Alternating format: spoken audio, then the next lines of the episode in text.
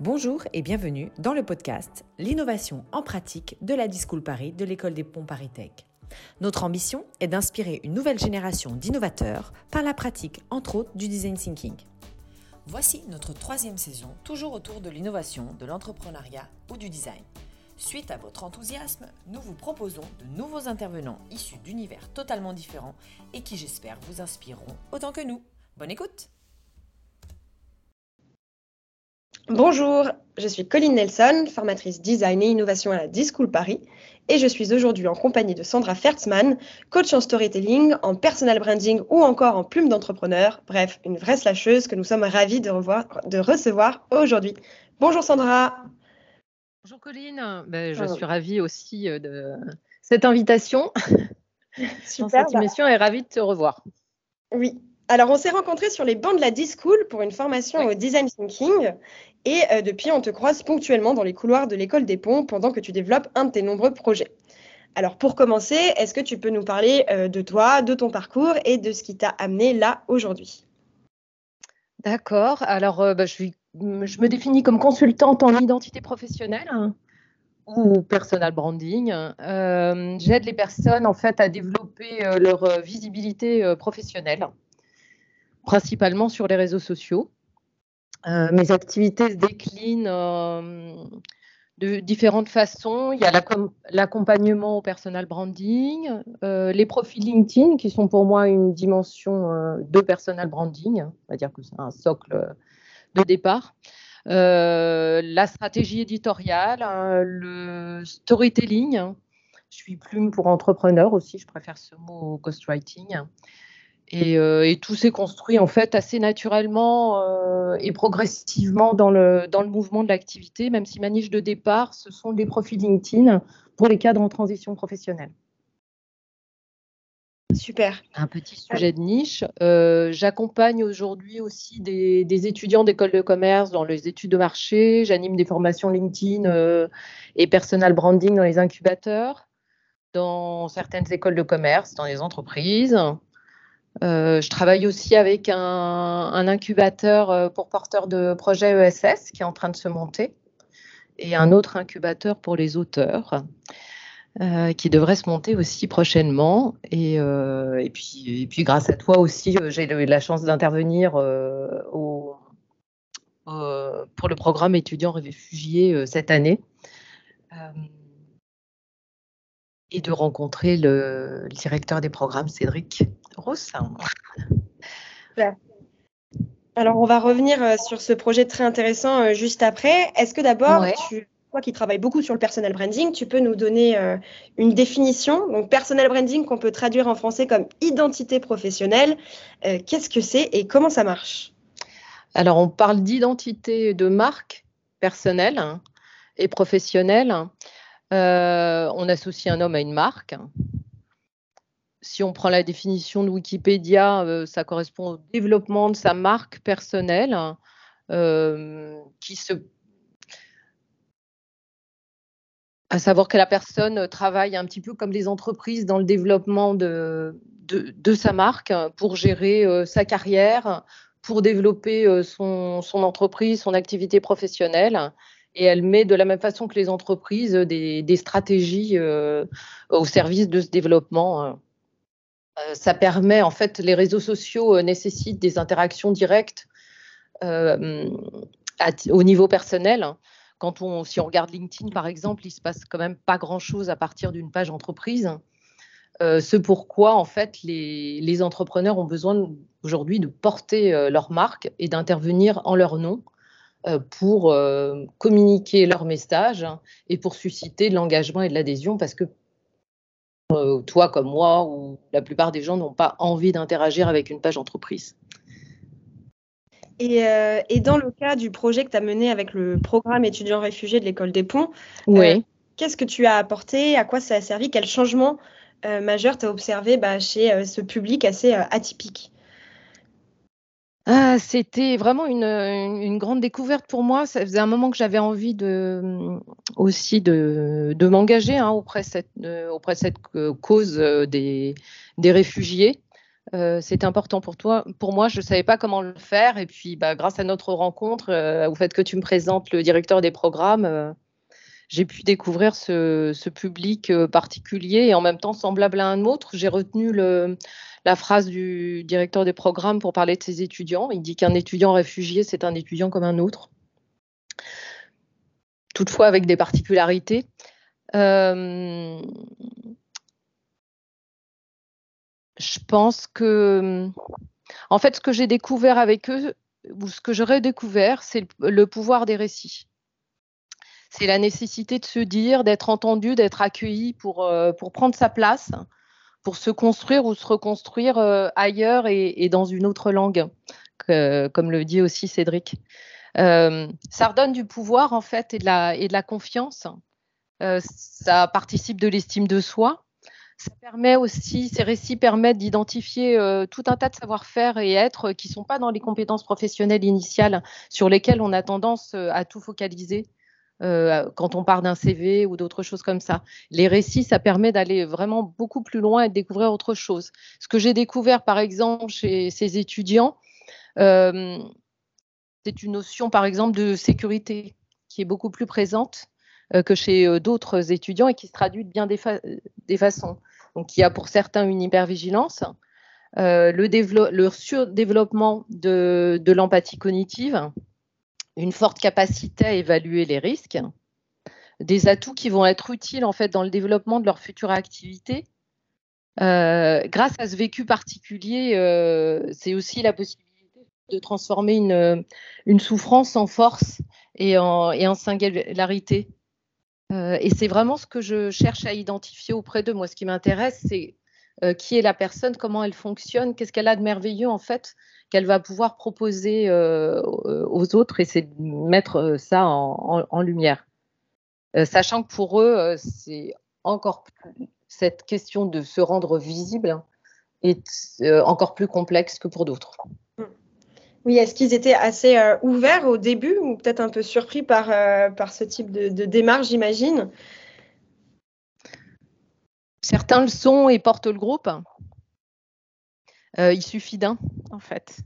Pour, euh, ouvrir le champ et pour, euh, lever les autorisations, il faut pouvoir s'appuyer sur une, comme dans n'importe quelle dynamique de groupe, s'appuyer sur une ou deux personnes au départ qui vont ouvrir les possibles pour les autres.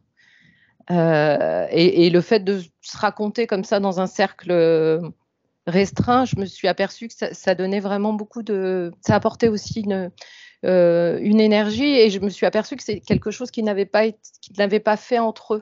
En tout cas, pas de cette façon-là et pas dans l'idée de construire quelque chose avec.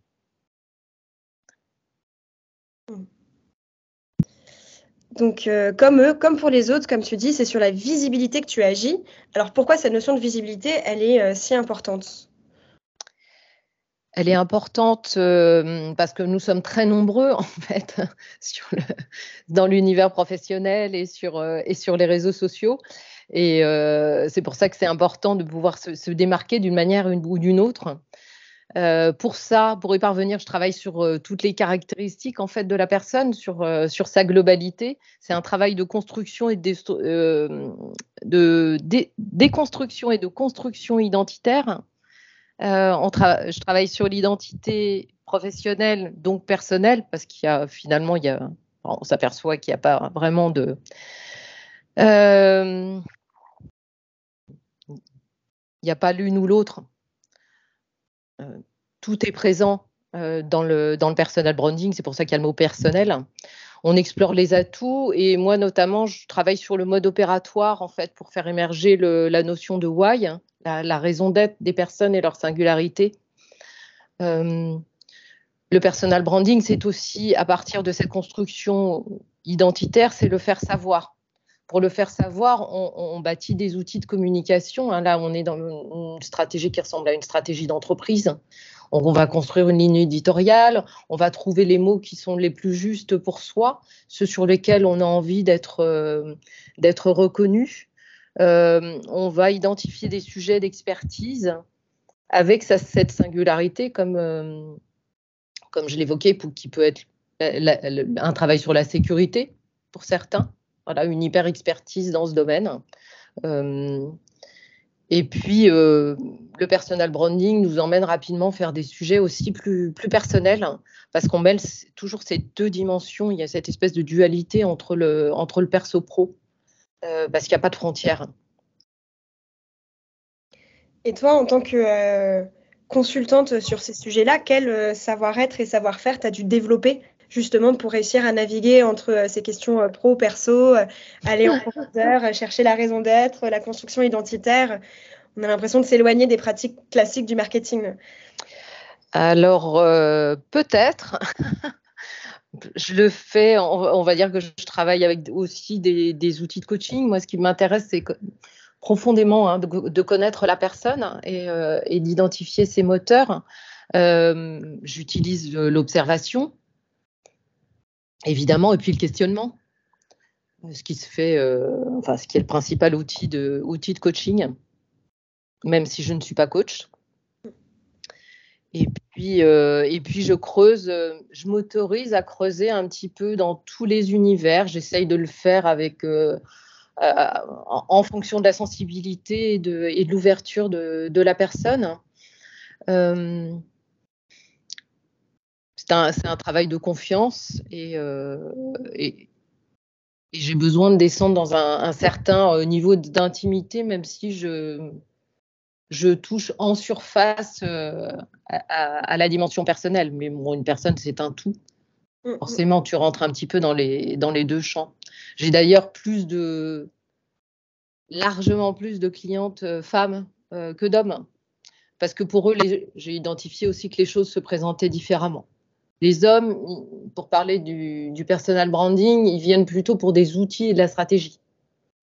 Euh, leur demande, si on parle le verbatim euh, comme en, approche design thinking, euh, ça va être j'ai besoin d'un profil LinkedIn.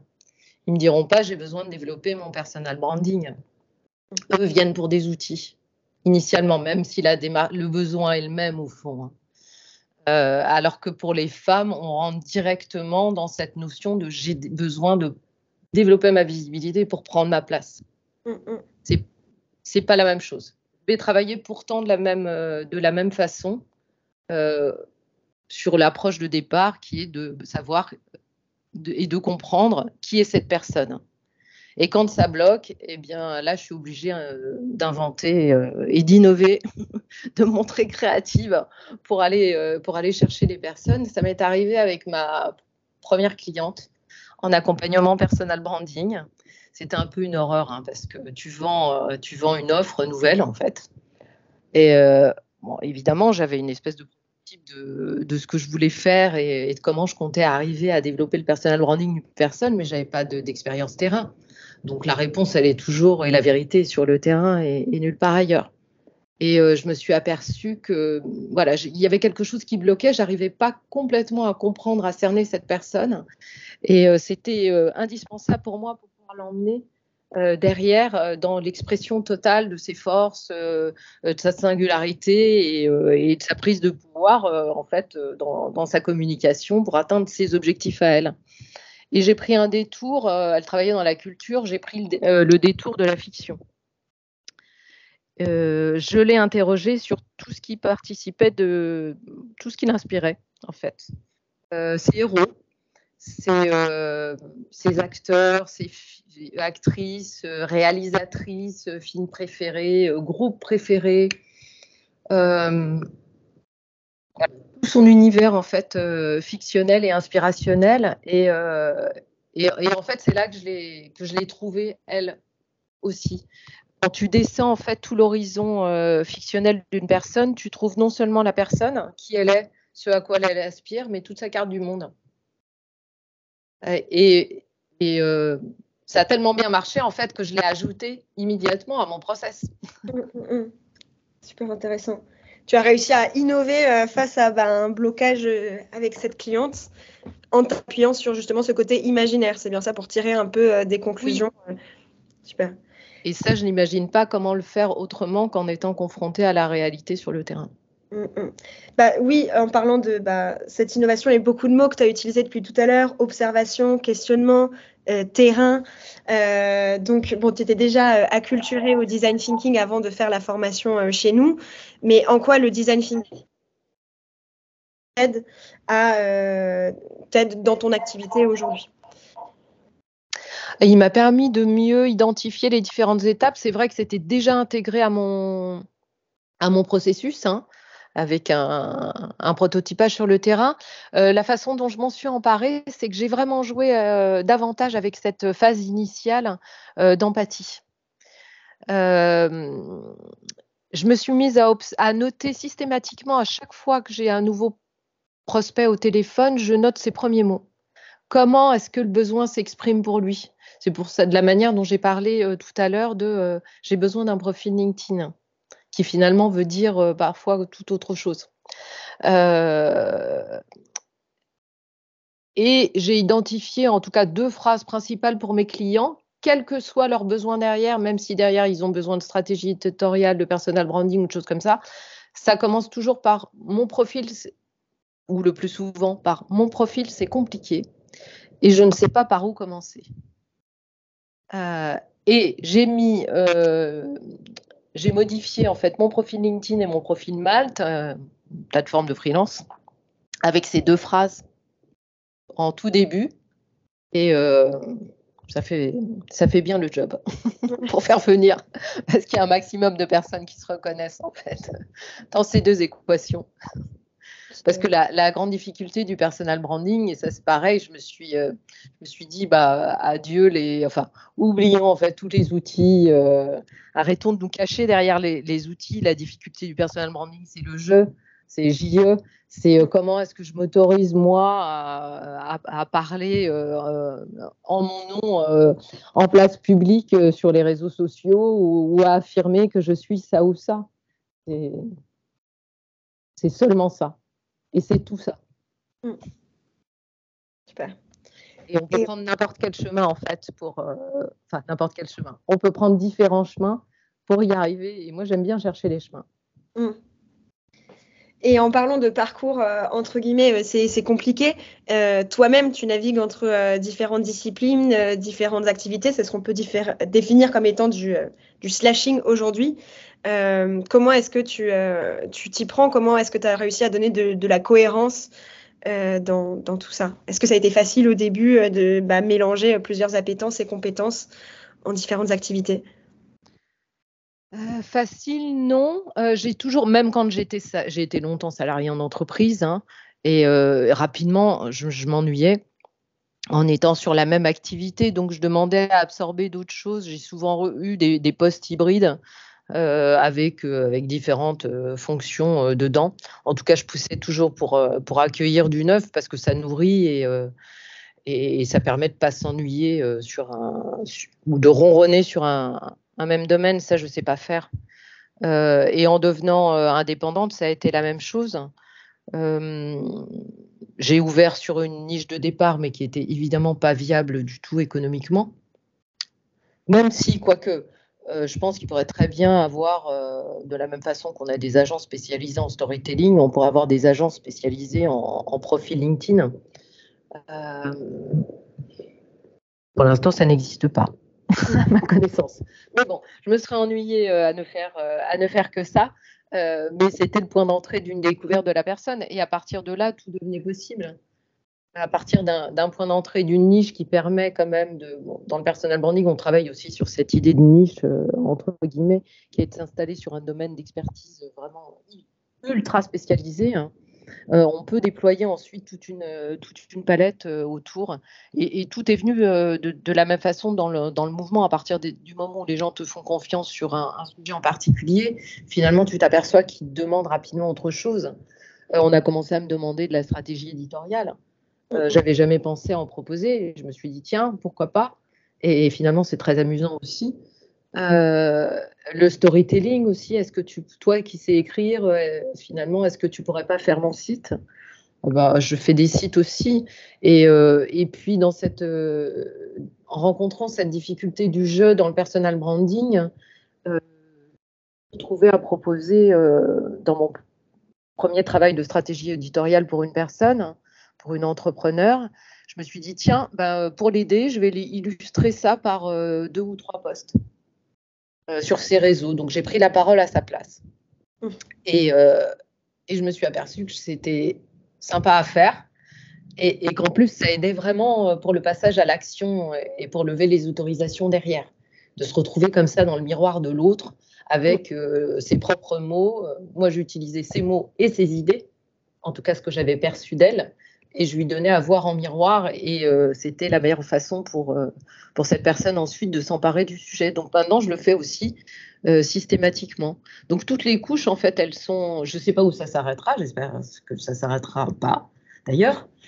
toutes les couches viennent au, au, fur et à mesure. Je me suis mise aussi très tôt à publier sur LinkedIn parce que j'aime écrire. Et puis, euh, et puis comme j'aime bien creuser et m'intéresser, euh, c'était une façon pour moi. Euh, j'ai commencé à écrire des articles sur des personnes. C'est pour moi c'était pour moi une excuse pour rencontrer des gens qui m'intéressaient.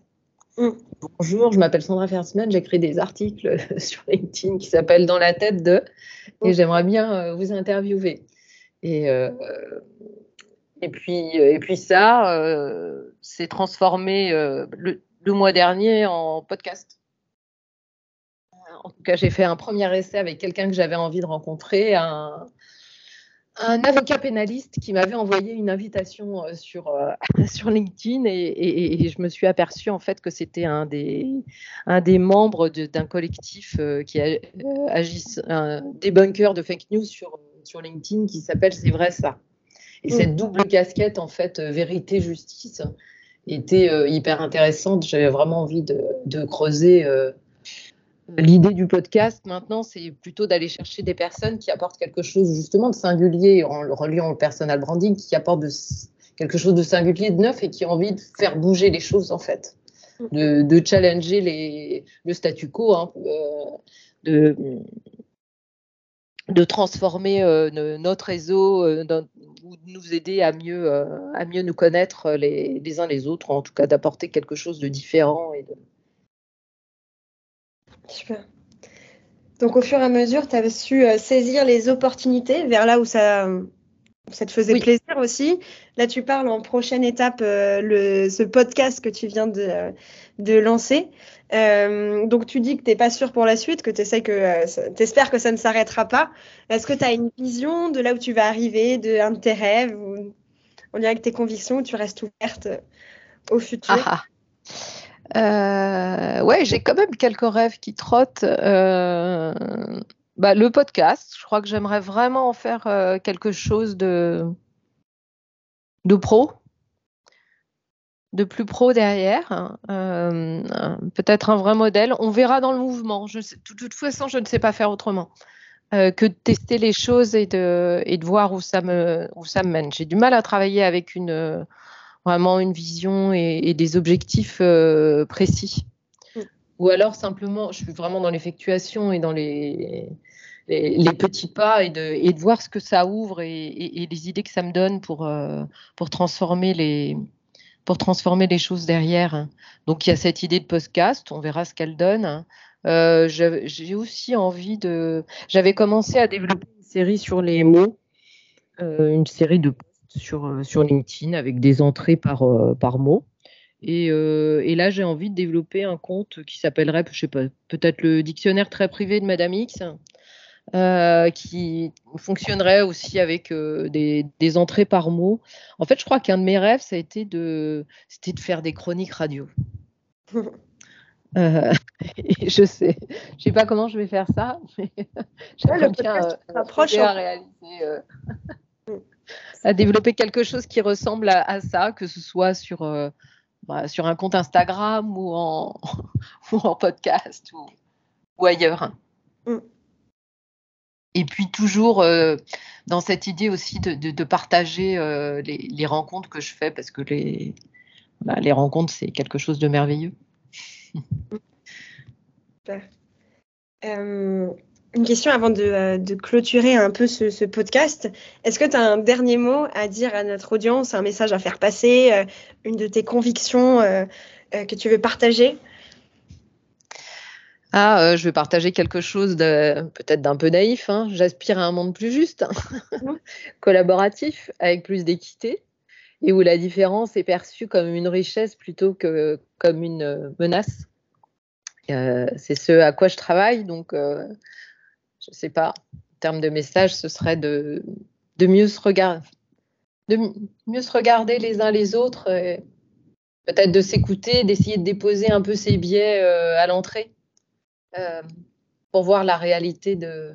Essayer d'envisager au moins la réalité de, l'autre. Super. Et euh, est-ce que tu aurais une, ressource à partager, un livre, euh, un podcast à part le, à part le tien dans la tête d'eux? Le vôtre peut-être. les ressources, elles sont partout. Peut-être que la première ressource pour moi, c'est les rencontres. c'est ce qui me fait bouger en tout cas. Donc, euh, ouais, partir à, partir à la recherche, de, plutôt qu'à la recherche, à la rencontre de tout et, de tout le monde. Euh, sinon, les ressources pour euh, nourrir l'innovation, pour se nourrir soi, elles sont sur le terrain, dans l'observation, on l'a évoqué tout à l'heure, dans nos expériences aussi de consommation, dans nos expériences sportives, dans le fait de faire des formations, peut-être avec des praticiens plutôt que des formateurs qui ne le seraient pas, euh, de, regarder, euh, de regarder des choses, de regarder des endroits où on parle des idées. Euh, cet, été, je me suis nourrie de, je me suis régalée avec les idées larges, une série documentaire sur Arte. Avec la magie du cosmos, avec d'autres vidéos sur Homo sapiens, avec le roman poétique d'un Islandais, John Coleman Stephenson, Entre ciel et, entre ciel et terre en fait, toute notre curiosité, elle participe de, notre nourriture. Et, euh, et ce que je trouve aussi chouette, c'est peut-être dans ces rencontres d'essayer de, d'amener les choses un tout petit peu plus loin dans, dans, la relation. Maintenant, je prends régulièrement des, des cafés Zoom avec euh, des entrepreneurs euh, et je sais qu'on se nourrit d'un côté comme de l'autre. Donc prendre ce temps, ce temps-là. Pour se nourrir des autres. Ouais. Super. Ben, merci beaucoup euh, Sandra pour ce, partage et de t'avoir eu aujourd'hui. Je t'en prie, merci vraiment pour l'invitation. et puis on se recroise bientôt, j'imagine. Oui, euh, on se recroise à côté au programme des étudiants réfugiés à la rentrée. Ouais, pour une deuxième édition euh, de, ton intervention. Oui. À bientôt, Sandra. Merci, Colline. À bientôt. Merci beaucoup de nous avoir écoutés. J'espère que